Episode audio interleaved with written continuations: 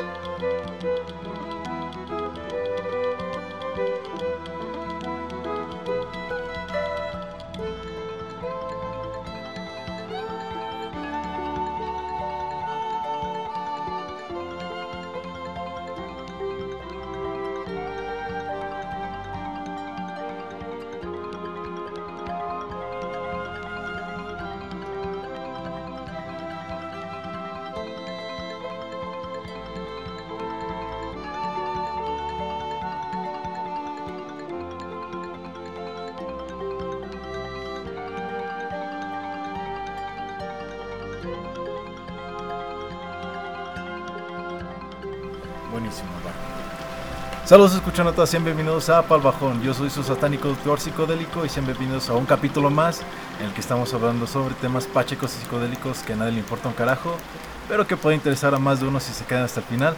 El día de hoy estoy muy feliz y muy contento porque estamos grabando desde Jiquipilco con una tremenda vista y traigo con aquí a una invitada especial, Jimena.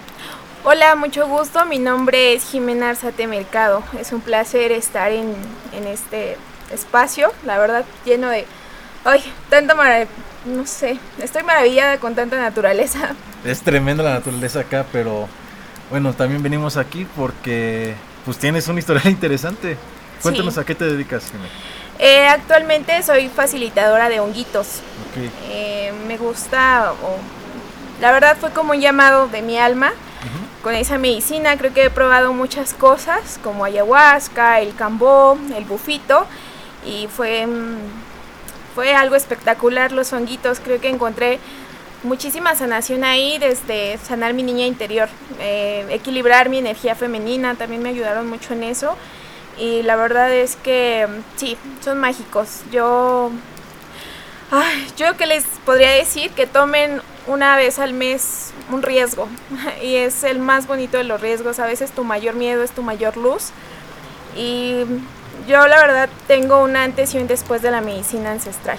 He hecho algunas tomas de ayahuasca, cuatro, y para ser exacta me gusta mucho, mucho la energía de los honguitos, porque primero hay que empezar por sanar niño interior y ya después confrontarte con, lo más fuerte, que es ayahuasca, en, enfrentarte a tu oscuridad. De tu experiencia y ahorita por lo que estás hablando, ¿tienes algún tipo de, digamos, algún orden en que deberían irse probando las sustancias? ¿Qué recomendarías probar primero para irse acercando poco a poco? Mm, bueno, pues yo sugiero que todos empecen, bueno, la, sugiero que sí, sí se empiece así, que empecemos con los honguitos porque su función de ellos es sanar niño interior y después de ahí... Ah, eh, un pequeño paréntesis ahí, ¿a qué te refieres con niño interior?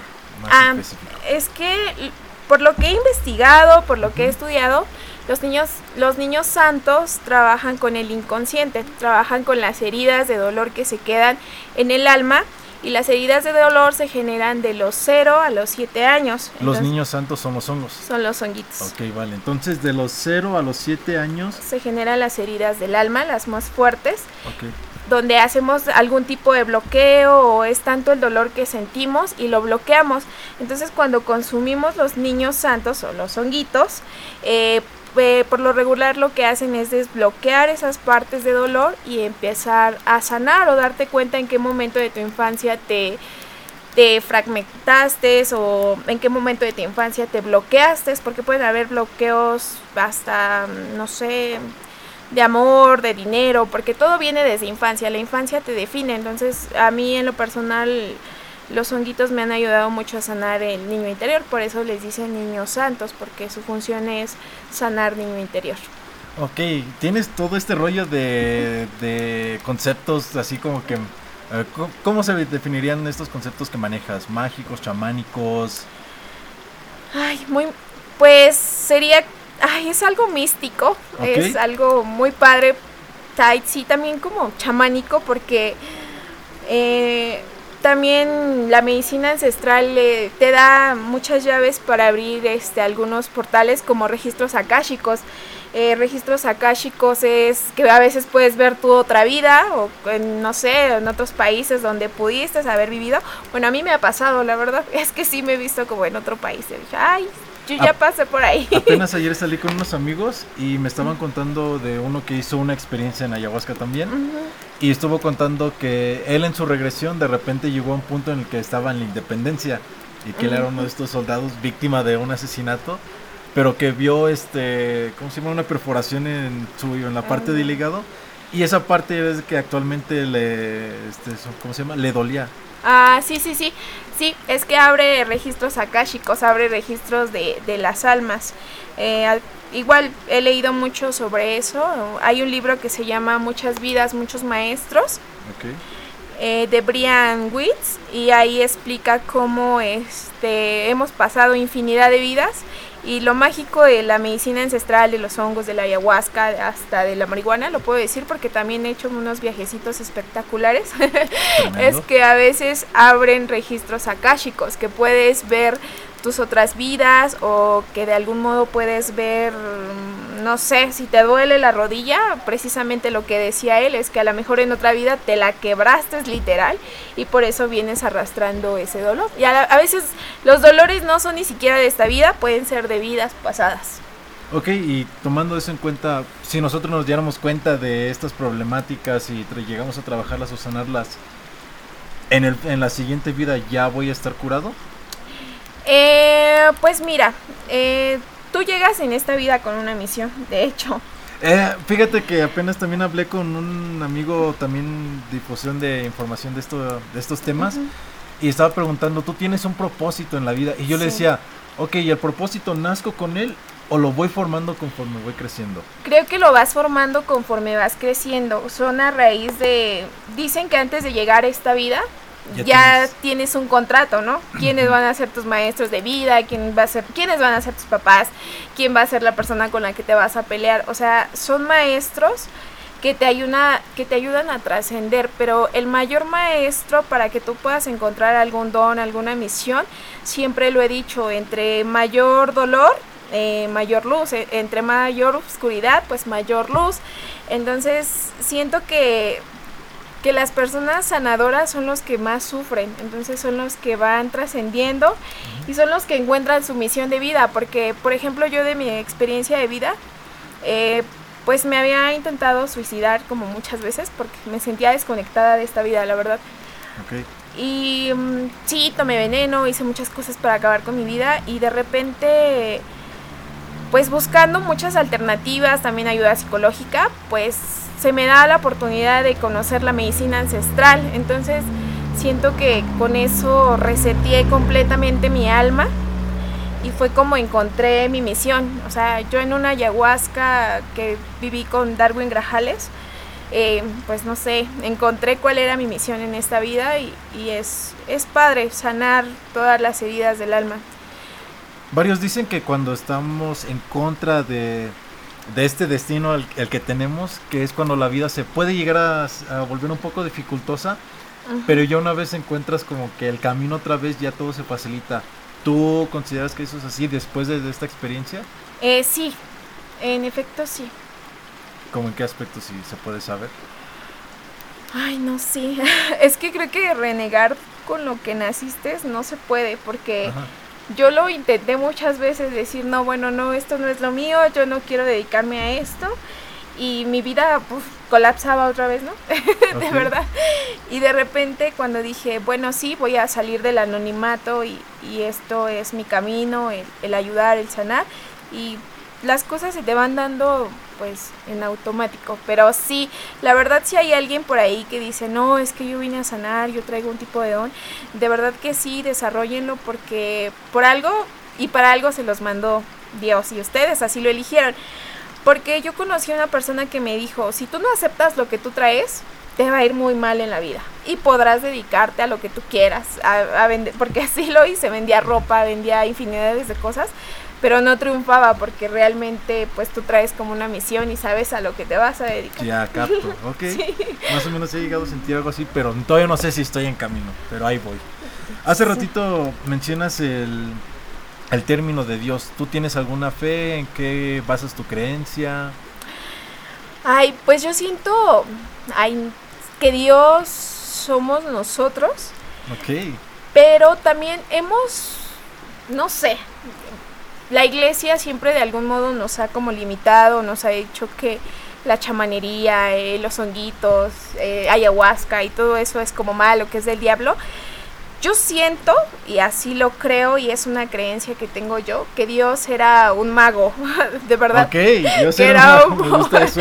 que literal sí era como un brujo, porque no sé si ha leído la Biblia, o bueno, los poquitos párrafos que he escuchado cuando he llegado a ir a misa, cómo él sanaba con sus manos, eh, cómo, o sea... del ciego que curó, que pudo volver a ver. Sí, o sea, dije, no, o sea, fue el mayor de los magos. Entonces Dios era un mago. de verdad, yo siento que sí era un mago, un, brujo, lo puedo decir. Yo, yo, en la carrera había escuchado del término que Dios era un gran filósofo, porque gracias a él tenemos el conteo de los años. Pero este del mago no lo había escuchado, pero tiene todo el sentido. sí, yo siento que sí. El poder de convertir agua en vino. Sí. El mejor de los trucos. sí, literal, Dios era un mago. ok, entonces, y más o menos ahora refiriéndonos, tú tienes tu propia construcción de Dios.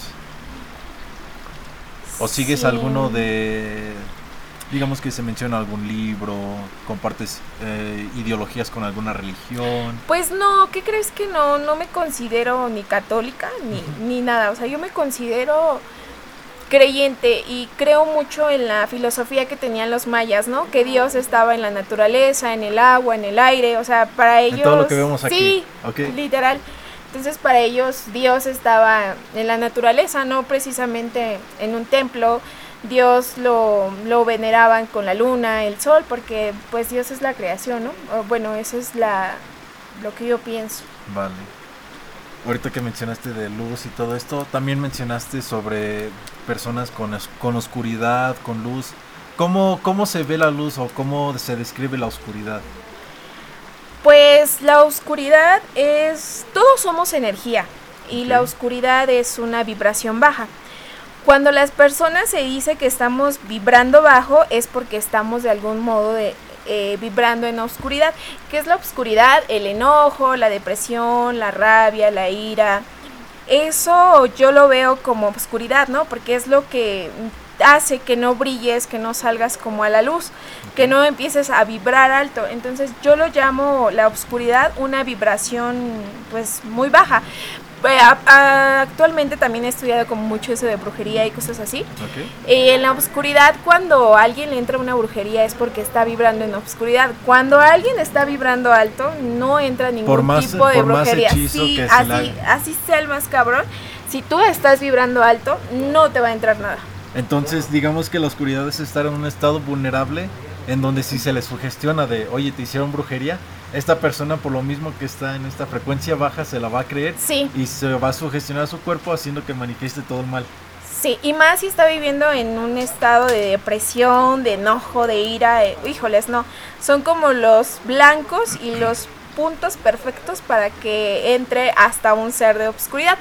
Porque los seres de obscuridad, como los muertos que mataron, violaron o cosas así, se alimentan de eso, de las emociones negativas. Y por ejemplo, ¿qué pasa con la gente que es diagnosticada con depresión, con ansiedad? También, mm. digamos, son buenas personas, pero de repente tienen estas, eh, estos trastornos, estos cuadros patológicos. Pues mira, yo por lo, por lo poco que he entendido, creo que no todos tenemos la verdad absoluta y no la tengo. ¿De acuerdo? Pero la depresión viene mm, en desconexión de mamá y de papá. Las lo que he estudiado y lo que he estado actualmente en terapia, las heridas se hacen de los 0 a los 7 años. Entonces, si tú vives en depresión es porque de algún modo ya estuviste o ya manifestaste esa herida de a temprana edad, que es de los 0 a los 7 años. Entonces, tu infancia en absolutamente te define. Entonces, si quieren, la verdad, empezar a sanar, empiecen a sanar por infancia. Eh, la medicina ancestral, la verdad, te muestra muchas cosas y el porqué de muchas cosas. Hay, hay ocasiones en que he visto o he platicado con personas que literalmente la abuelita ayahuasca les regresa su vida eh, hasta el vientre. Yo trabajo los honguitos, pero con regresiones prenatales se llaman. Porque cuando estamos en el vientre también nos alimentamos de rechazo, de, odio. ¿Qué es a lo, que, le mencionan a las mujeres que están embarazadas? ajá, todo lo que tu mamá está sintiendo en ese momento en el vientre, ya te lo está dando a comer y ya estás generando tus primeras heridas del alma. Ok, vale. Ah, eso por lo que recuerdo tiene un fundamento psicológico que también nos menciona y por eso es muy importante como que tener a, las mujeres eh, con emociones estables y como que tranquilas, que no sucedan eventos fuertes, porque todo eso lo resiente el niño todavía en el vientre. exactamente. interesante. Pues miren, actualmente yo este estoy trabajando biodescodificación. Biodescodificación. Que es el por qué por ejemplo, un ejemplo, ¿no? Yo tengo mi espalda muy ancha y, brazos muy gruesos. Entonces, eh, los honguitos me llegó ese mensaje literal que era porque tenía que sanar como mi lado femenino, porque siempre me sentí como muy masculina. Y de repente los honguitos lo que hacen es como que te llegan mensajes, los vas captando y te vas dando cuenta de, no, sí, cuánta razón tenía. O sea, y, y, lo he checado también mucho en biodescodificación, el porqué de tu cuerpo. O sea, también vuelvo a regresar al vientre. Cuando hay rechazo, por lo regular, pues vas a nacer este gordito. O porque ya tu mamá te está rechazando, a lo mejor en ese momento decía, ay, no, es que no, ¿cómo no es posible que esté embarazada, no es posible que mm. esté pasando por algo así, porque ya ahí, ¡pum!, ya está el rechazo. Desde ese momento, sí. ok. Y puede llegar a ser Digamos, ya... Últimamente se han hecho muchos como que este tipo de bromas sobre este ¿cómo se llama? Más en internet sobre a lo mejor embarazarse pronto y a lo mejor uno dice, ah, pues cuando te notas que sale positivo en la prueba de embarazo y dices, ay, no, no lo quiero. A lo mejor es por mera broma, pero entre mera broma podría llegar a afectar. Sí, sí, porque ya está, se está generando la primera herida. Y imagínate, en el vientre no, sí. ok, vale. Tiene sentido. Ahorita mencionabas que tú, por las personas que has visto con experiencias en ayahuasca, hongos, lo que sea, hay un cambio positivo en la gente. ¿Has llegado a tener eh, personas que no sientan un cambio? No, creo que todos se van con algo, con algún mensaje, con alguna enseñanza o hay personas que en una sola sesión, ¡pum!, resuelven su vida. Dicen, sí, tenía que accionar así, tenía que hacer acá, tenía que hacer allá. Entonces siento que sí, todos, todos, absolutamente todos, se van con algo. Últimamente he estado trabajando con muchas personas adictas, con adicciones fuertes al alcohol, al cristal. Y me gusta trabajar con ellos porque Ay, es mágico que poco a poco se dan cuenta que no necesitan ninguna sustancia para, para sentirse bien. O sea, es algo de lo que me gusta porque a veces los honguitos los vemos como droga, ¿no? Pero pues no, realmente eh, son sanadores, te, te, sanan el alma. O sea, imagínense, yo he conocido a personas que han sanado adicciones fuertes a la cocaína y en una sola sesión dicen, wow, me di cuenta que a lo mejor era adicto a la cocaína porque tenía desconexión de mamá o porque me sentía solo. Ya, ok. Entonces nada más dándose cuenta de aquellas emociones afectivas puede llegar a cambiar las conductas que tienen. Sí, es que yo mi filosofía la sano, la, la llevo más como en el sanar el niño interior. Okay. Yo este no lo hago así como como, sí, yo, yo me he enfocado mucho en eso, en sanar el niño interior, porque de ahí vienen como todas tus enfermedades, todos tus traumas y hasta las adicciones. Cuando hay una desconexión de mamá es cuando hay una adicción. O cuando igual te desconectas de tu mamá es cuando no le encuentras ni sentido a la vida o quieres terminar con tu vida, es porque hay desconexión de mamá cuando hay desconexión de papá, pues no, no tienes éxito. O sea, puedes hacer mil cosas, pero no va a haber el éxito. Entonces tienes que empezar como, eh, yo primero empiezo pues sanando, perdonando a tu niño y después perdonando a tus padres para que puedas encontrar la abundancia y puedas tener el éxito. Mamá es abundancia y papá es éxito. Ok, fíjate qué interesante. Entonces, para toda la gente que a lo mejor por ahí cree que tiene una buena relación, chécate bien cómo te llevas con tus papás, cómo convives con ellos y tú, mismo ponte a descifrar, a interiorizar si tienes una buena relación o no y ver también cómo lo puedes trabajar, acercándote un poco más. Pues muchos dicen, ¿no? Ay, no, yo me llevo en excelencia con mi mamá y con mi papá. Yo no tengo problema con ellos ok, estoy de acuerdo, pero hay veces que se queda algo muy arraigado en el inconsciente. A eso quería llegar. Entonces, los honguitos lo que hacen es trabajar con el inconsciente, con lo que más se queda atorado. Cuando nosotros sufrimos una herida de dolor muy fuerte, ¿qué hacemos? Lo bloqueamos. Entonces, aunque te lleves muy bien con papá y con mamá, por ahí siento que hay como una espinita que hay que sacar para darle como como... Darle la vuelta. Ajá. Ok. Sí. Qué bonito, qué bonito mensaje. Sí. Bueno, entonces, ¿cómo comienza toda esta historia? ¿Cómo te comienzas a dar cuenta que eres una facilitadora de hongos, que tú puedes llegar a sanar este niño interior? ¿Cómo comienza esta aventura? Pues mi aventura empezó, sí, fue, fue algo fuerte, porque estaba viviendo en, depresión fuerte. O sea, tanto era que en una ocasión dije, no quiero seguir en esta vida. ¿Para qué? ¿Para qué estoy aquí? Que fue tanto como el dolor que tuve desde infancia hasta, hasta mis 25 años. Okay. Y yo siento que la medicina no es como para todos, como que tienen su llamado, porque... Y les llega en el momento exacto. La verdad conocí a un amigo que había hecho muchas ceremonias de ayahuasca. Y él me veía y me decía, Jime, tú necesitas una ceremonia de ayahuasca, tú necesitas un abrazo. Y me invitó infinidad de veces. La verdad lo dejé plantado como cinco veces. Ok. lo aceptó. Saludos, carnal, que te dejaron plantado. Si escuchando esto.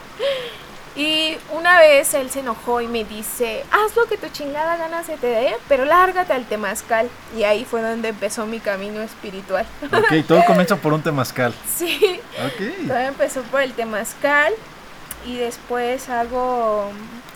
Como que no, algo no, no le encontraba el sentido a mi vida, deprimida, no sabía ni para dónde iba, o si iba o venía, o sea, la verdad no sabía ni qué pedo con mi vida. Y un 31 de octubre eh, decido hacer mi primera ceremonia, que fue de Tepescohuite. Eh, ceremonia de Tepescohuite. Sí, es muy regañador. Es algo similar a la ayahuasca, pero contiene mucho DMT del Tepescohuite. Ok. Y pues ahí como que encontré mm, algunas respuestas, pero como que no, no iba o debes de estar como preparado para hacer una ceremonia así. Eh, debes de llevar una intención, el qué vas a decidir sanar. Porque cuando tomas psicodélicos o cualquier tipo de medicina ancestral y no tienes la intención o qué es lo que vas a trabajar, lo que hace es que te desestabiliza completamente. Porque como te llegan muchos mensajes, no sabes qué hacer con tantos mensajes y literal te vuelves loca. ¿Qué son los mensajes? Son... escuchando esto. es que cómo explicarlo te llegan como voces, pero es tu propia voz la que te está hablando y te está diciendo. hay veces en que yo disocio lo que pienso, porque digamos estoy bajo las influencias de esos estados y de repente empiezo como que a, tener una infinidad de, pensamientos que están sucediendo y parecieran que fuera mi propia voz. Pero de repente estoy empezando a sentir otro tipo de voz que es como que mi conciencia, por así llamarlo. Y encima están estas vocecitas así como que, ah, qué curioso que tenga dos voces a la vez.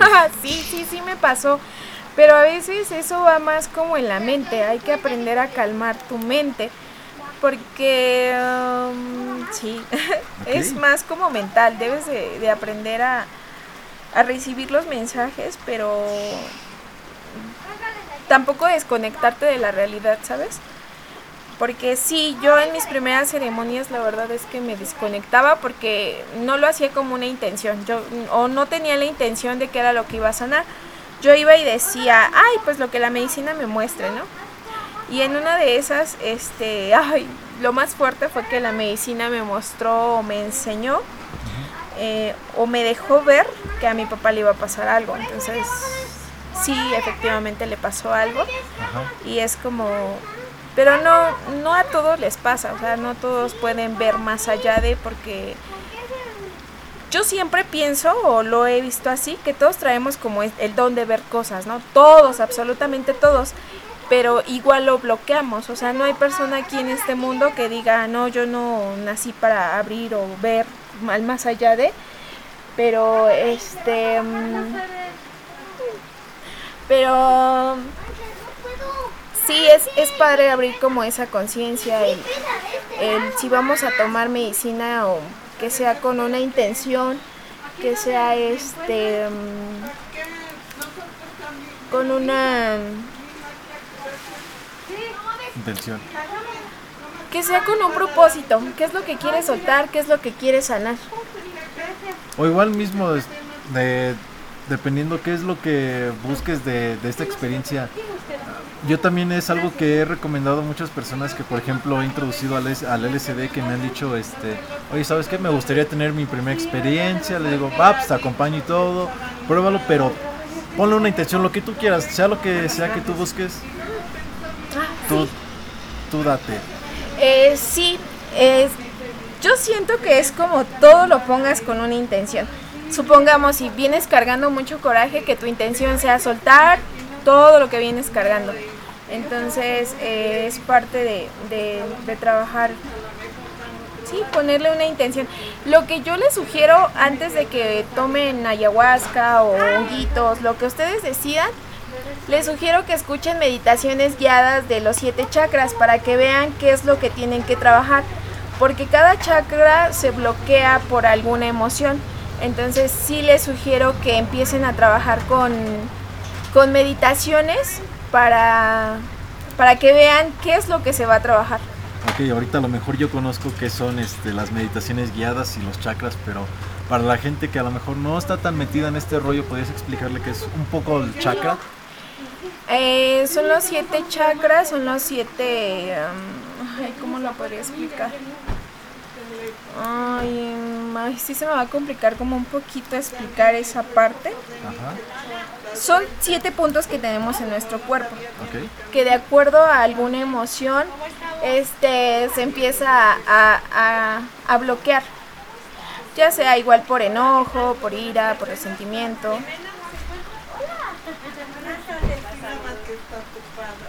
Este. Um, Tenemos público presente. Sí, es que estamos a punto de empezar una ceremonia de cambo, de ayahuasca. Y. Um, ay, me fui. Listo, regresamos después de una pequeña parada técnica.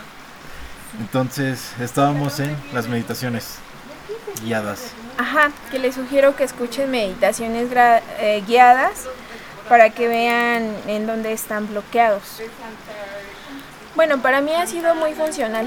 No estoy muy enfocada en alineación y cosas así de los siete chakras, la verdad es que no, pero este son muy funcionales porque de algún modo te das cuenta en dónde está el bloqueo o por qué tienes bloqueado cierto tipo de chakras. Y por ejemplo, si hay algún tipo de chakra bloqueado, ¿hay uno que se relacione con el niño interior con el que trabajes o no? Yo siento que... Mm, ay, pues, pues no, literal es como todos los chakras, siento que también se bloquean desde infancia. Ok, entonces los siete están relacionados a... Sí, porque, por ejemplo, de niño puedes ver como cosas supongamos, ¿no? Decir, ay, pues veo muertos, veo seres de luz y te dicen, no, estás loco. Entonces ahí ya bloqueaste tu chakra, el, del tercer ojo, ¿no? Por ejemplo, yo lo he visto, ¿no? Si te dicen, o te gusta de niño tocarte o explorarte, te dicen, no, no seas puerco, eso no se hace, no seas cochino. Y ahí haces un bloqueo eh, sexual por ejemplo, si te reprimieron o no te dejaban hablar, ahí se bloquea otro chakra. Entonces también siento que también viene como, no tengo la verdad absoluta, pero también siento que también viene de infancia. Sí, la verdad como hemos mencionado aquí, no estamos compartiendo una verdad, son solamente información que sabemos y que queremos compartir. Totalmente. Bueno, entonces comienzas con este temazcal, el teposcohuite, y después de eso, ¿a qué nos fuimos? Ah, después de eso probé ayahuasca. nada más este, ¿Cómo fue la experiencia de ayahuasca? la primera. Ay, fue mágica mi experiencia con ayahuasca. La hice de día y de día es tan hermosa, tan linda y la verdad eh, les sugiero que lo hagan en en abril viene Darwin Grajales. Yo la probé con Darwin Grajales, músico medicina colombiano y un chamán ya muy famoso a nivel mundial. Es, tiene una energía tan padre y, no lo vamos a tener muy lejos. La verdad va a estar aquí tan cerquita de Jiquipilco. Si alguien es de aquí de Jiqui o de Toluca, va a estar demasiado cerca de nosotros. No dejen o no, se pierdan esa oportunidad de vivir una... ¿Qué día y qué fecha? Eh, es en el mes de abril, pero aún todavía no nos da la fecha exacta.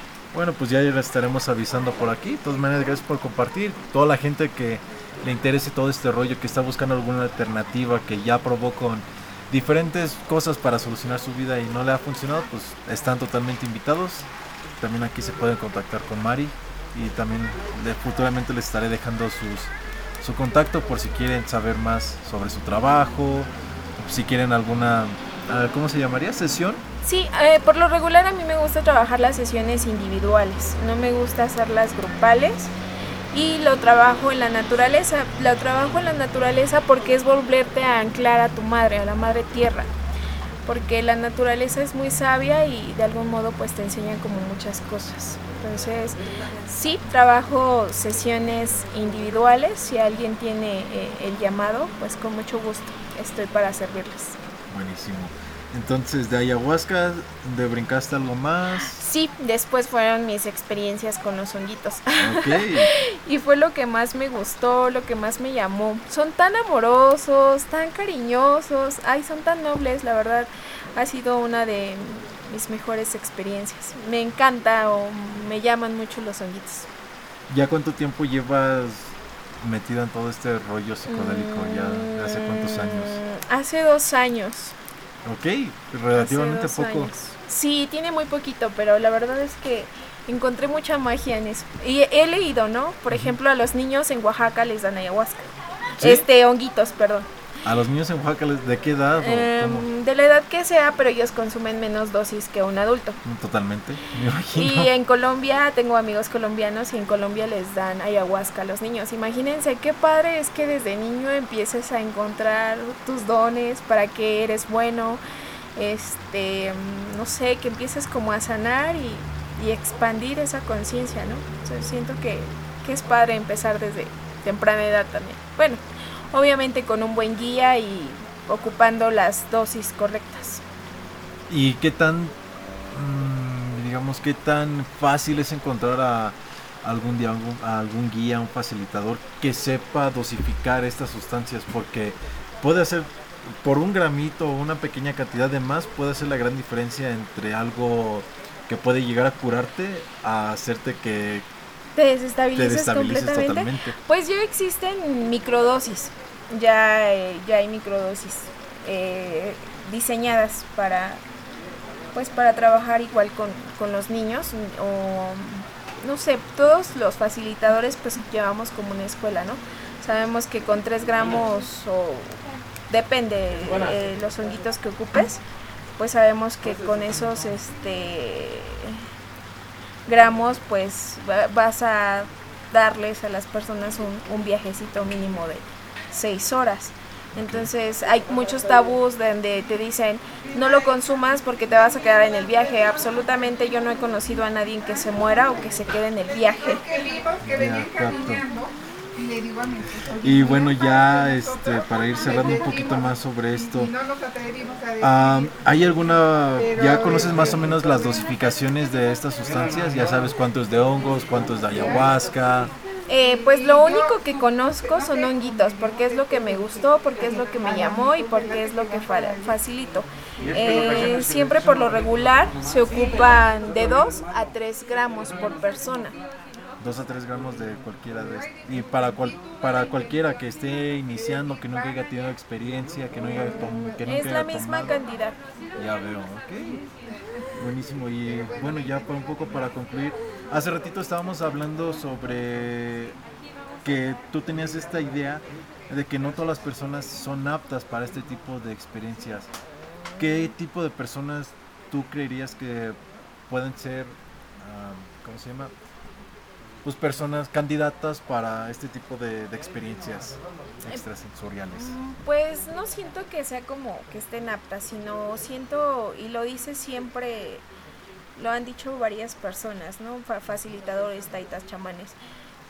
Tienes que tener el llamado, o sea, la medicina te llama a ti. Tú ni siquiera buscas a la medicina, la medicina te encuentra a ti. Entonces, si tú no sientes el llamado, pues no, nunca, no sé, siento que es más como el llamado. Todos dicen, ¿por qué el llamado? Pues sí, es el llamado de tu alma, ¿no? El decir, quiero sanar con esta planta y algunos o todos encontramos de algún modo la sanación en, en, diversas cosas, ¿no? Hay muchos que a lo mejor en yoga, otros que en medicina ancestral, otros a lo mejor en la iglesia, este, no sé, otros en... Todos encontramos de algún modo nuestra sanación en diferentes lados. Entonces, si su llamado es de este lado, el lado hippie, pues, pues acá. Bienvenidos sean todos. Sean. Pero también si no es acá, pues también, o sea, bienvenidos sean esas personas que, como lo he mencionado, quizás a mí me funcionaron este tipo de sustancias a corregir y a darme cuenta de ciertos aspectos de mi vida, pero no por eso quiero decirles de, hey, esta es, esta es la solución final, esto es el, el resultado, todo su, la respuesta a todos sus problemas no, esta es la forma en cómo yo solucioné mis problemas, mis conflictos. Les comparto esta opción, pero hay una infinidad más. Entonces. Sí, pero siento que es como lo más fuerte, ¿no? Porque he escuchado y he leído que una sesión de ayahuasca es como si fueras, ya estuvieras cinco años de terapia en un psicólogo. O sea, imagínate al grado que avanzas o al grado que las medicinas trabajan a nivel inconsciente y te desbloquean y lo que estás viviendo en ese momento es como volver a reprogramarte, como literal sacar el software de una computadora y volverle a meter uno nuevo. Entonces eso es lo que me gusta de la medicina ancestral. Ok, qué bonito.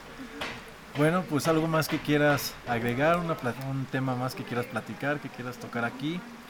si es que pues todavía tienes tiempo. Creo que sería todo.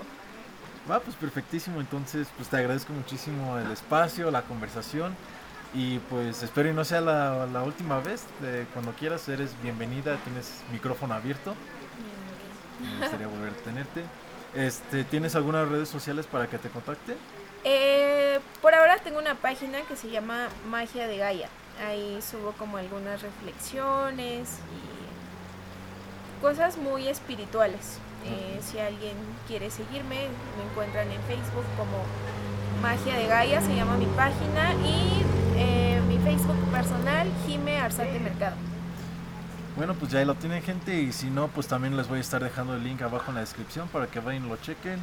Tienen este sanaciones en hongos, va a haber este ceremonia de ayahuasca en abril. Entonces, opciones hay para que vengan a cenar.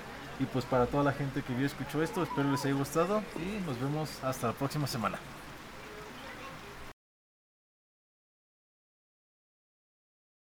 Si escuchas este mensaje, te agradezco infinitamente el haber llegado hasta acá.